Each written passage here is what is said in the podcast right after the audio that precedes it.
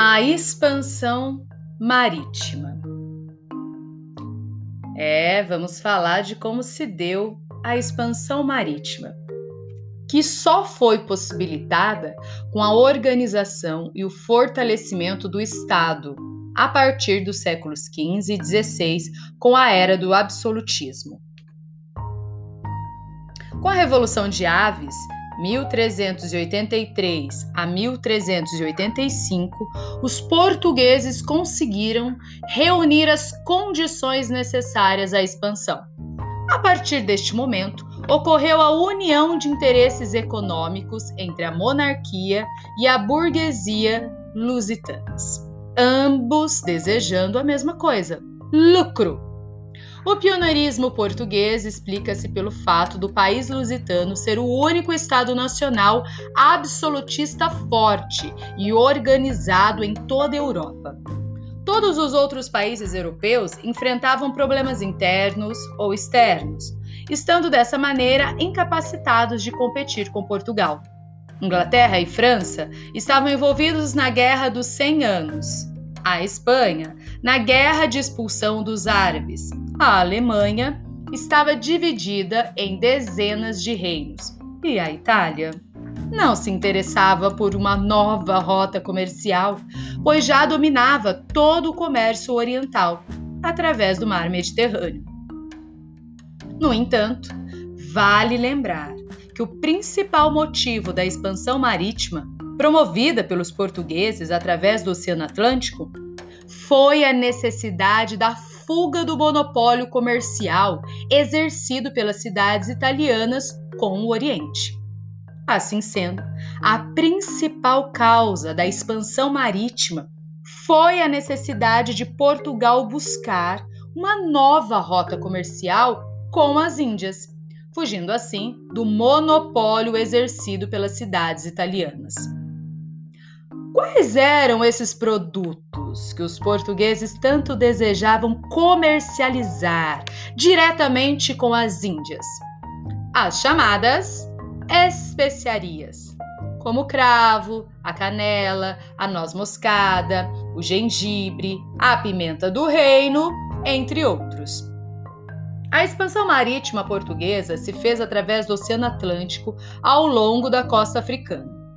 Em solo africano, os portugueses criaram as chamadas feitorias, que eram entrepostos comerciais locais, né, onde armazenavam as mercadorias até a passagem das caravelas que levavam os produtos à Europa. Os principais produtos que os portugueses exploraram na África foram o ouro, o marfim, a pimenta malagueta e a partir da década de 1440, os escravos. Estes foram no começo encaminhados a Portugal, sendo utilizados em trabalhos domésticos e ocupações urbanas.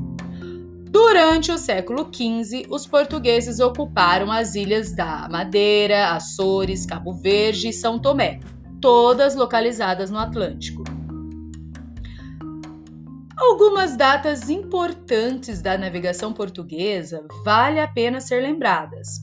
Em 1488, Bartolomeu Dias, isto mesmo, Bartolomeu Dias, atravessou o Cabo das Tormentas, que passou a se chamar Cabo da Boa Esperança.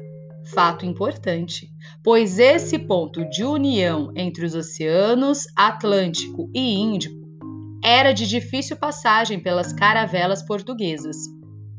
Em 1498, Vasco da Gama chegou às Índias. Hum, desse momento em diante, Portugal passou a monopolizar o lucrativo comércio dos produtos indianos. Em 1500, Pedro Álvares Cabral chegou às terras que viria a se tornar o Brasil. É importante salientar que os portugueses já tinham conhecimento dessa região. Assim sendo, não houve descoberta. O que houve foi simplesmente a necessidade de Portugal tomar posse dessas terras. Daí a viagem de Cabral, exatamente, que tinha como objetivo a Índia ter passado pelas estas basílicas e estabelecido a posse portuguesa. Com a expulsão dos mouros em 1492, os espanhóis também se lançaram à aventura marítima. No mesmo ano, os reis da Espanha, Fernando e Isabel, financiam Cristóvão Colombo. O navegador genovês visava chegar ao Oriente navegando pelo Ocidente. Porém, encontrou uma pedra no meio do caminho e essa pedra era o grande, a maravilhosa, grande extensão de terras que viria a se tornar o continente americano. Desse modo, Cristóvão Colombo desconhecia totalmente a existência dessas terras que hoje formam a América. Para ele, que era extremamente teimoso, nunca aceitou o fato de ter chegado em terras desconhecidas. Morreu afirmando que havia conseguido seu objetivo, qual seja, chegar às Índias. Tanto é verdade que a população que aqui vivia passou a ser chamada de índios, porque justamente Colombo chegou às Índias. Claro, gente, supostamente Colombo chegou às Índias. Devido à disputa pelo comércio ultramarino, Portugal e Espanha assinaram vários tratados de partilha. A Bula Inter Coetera de 1493, intermediada pelo Papa, estabelecia que as terras a 100 léguas das ilhas de Cabo Verde a oeste pertenciam à Espanha e a leste pertenciam a Portugal.